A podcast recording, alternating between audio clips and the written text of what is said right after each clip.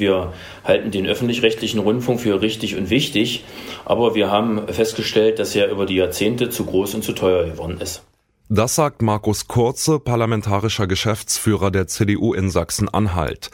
Von seiner Fraktion hängt ab, ob die öffentlich-rechtlichen Sender in Zukunft mehr Geld bekommen oder eben nicht. Denn eigentlich soll nächstes Jahr der Rundfunkbeitrag erhöht werden. Alle Landesparlamente haben dem bereits zugestimmt, alle bis auf Sachsen-Anhalt. Die CDU dort stemmt sich nämlich dagegen, dass der Beitrag erhöht wird. Sie meint, die Rundfunkanstalten sind zu groß, zu teuer und sie müssen deshalb reformiert werden.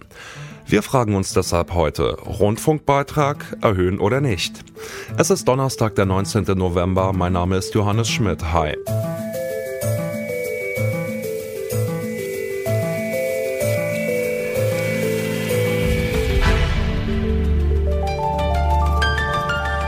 Zurück zum Thema.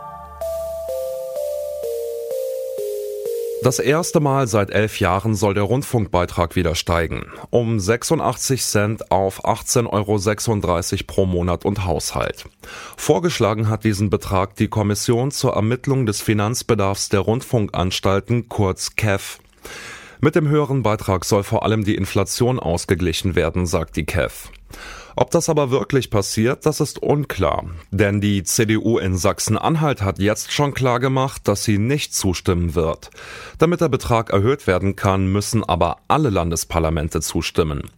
Mehr Geld für die öffentlich-rechtlichen wird es ohne das Ja aus Sachsen-Anhalt also nicht geben. Warum sich die CDU dort so dagegen wehrt, dass der Beitrag steigt, das wollten wir von Markus Kurze wissen, dem parlamentarischen Geschäftsführer der CDU in Sachsen-Anhalt. Guten Tag, Herr Kurze. Guten Tag. Ja, zu groß und zu teuer ist das Stichwort.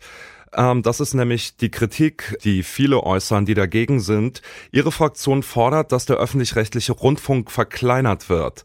Aber ist nicht gerade jetzt, während der Corona-Pandemie, wichtig, dass unabhängig und vielfältig berichtet werden kann? Ja, das ist sicherlich wichtig. Äh, dafür haben wir ja letzten Endes auch den beitragsfinanzierten öffentlich-rechtlichen Rundfunk. Aber auch mit einer deutlich kleineren Struktur könnte er genauso gut berichten über die Dinge, die für die Menschen wichtig sind. Und die Aufgaben- und Strukturdebatte wurde ja in den letzten Jahren immer mal wieder ein Stück weit geführt, aber so richtig auch nicht. Und deshalb sagen wir, wir sind stringent seit zehn Jahren äh, in unserer Meinung und wir erwarten schon, dass man diese Debatte ordentlich führt. Und deshalb äh, können wir uns mit einer Beitragserhöhung jetzt nicht anfreunden. Denn gerade, Sie haben das Stichwort ja nochmal gesagt, sind wir mitten in einer schwersten Krise äh, seit dem Zweiten Weltkrieg, die Corona-Krise. Man weiß noch gar nicht, was an wirtschaftlichen Einschnitten und sozialen Einschnitten eventuell noch kommen mag. Äh, und von daher sehen wir den Zeitpunkt jetzt für nicht angebracht und da sind wir nicht alleine, äh, um hier eine Beitragserhöhung durch, durchzudrücken.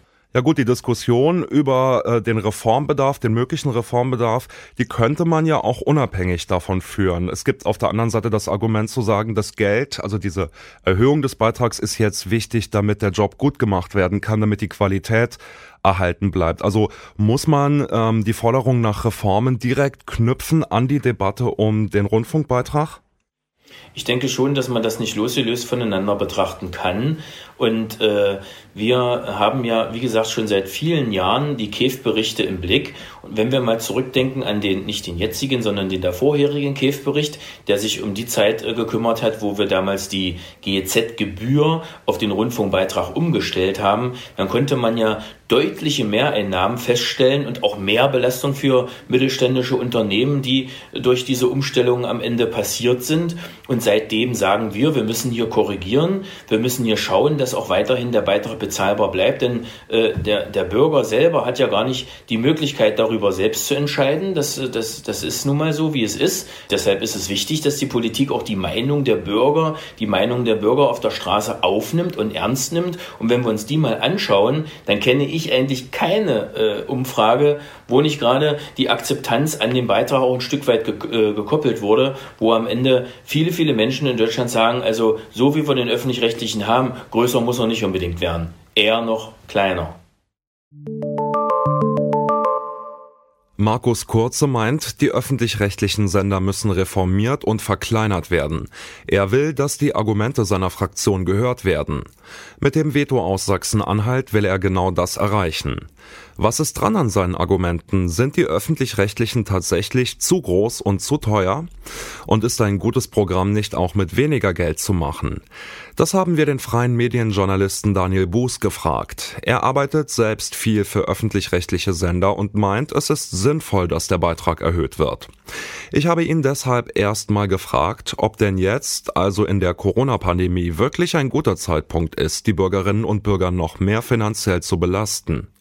Also ich würde jetzt mal sagen, es geht pro Haushalt um 86 Cent im Monat. Ähm, ob das jetzt wirklich erheblich ist für den Großteil der Bevölkerung, das muss, glaube ich, jeder für sich ähm, äh, beurteilen. Die KEF guckt sich aber nicht an, wie ist die wirtschaftliche Lage im Land, sondern die guckt äh, sich äh, schlicht an, was, haben, was hat die Politik alles an Programmen beauftragt. Da sind ja die Dritten ganz konkret benannt, da sind die Radiostationen konkret benannt, da sind Gemeinschaftsprogramme wie das Erste äh, oder auch äh, Phoenix ganz konkret benannt benannt und guckt sich dann eben an, äh, wie viel Geld braucht man angemessenerweise, um dieses Programm auch ähm, entsprechend mit Inhalten ähm, äh, füllen zu können. Und für die KEF ist es erstmal unerheblich, ob wir jetzt Corona haben oder nicht.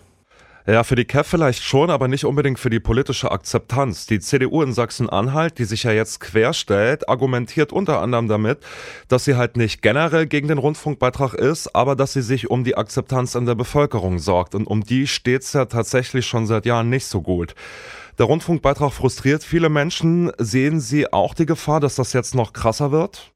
Naja, durch die aufgeheizte Diskussion, würde ich sagen, sehe ich die Gefahr, dass es krasser wird, ähm, weil sich die Leute jetzt damit sehr intensiv ähm, äh, beschäftigen, was auch richtig ist, dass man sich damit ähm, beschäftigt. Und ähm, man muss natürlich schon sagen, ähm, die Politik hat ja grundsätzlich die Möglichkeit zu sagen, der öffentlich-rechtliche Rundfunk, der ist uns zu teuer.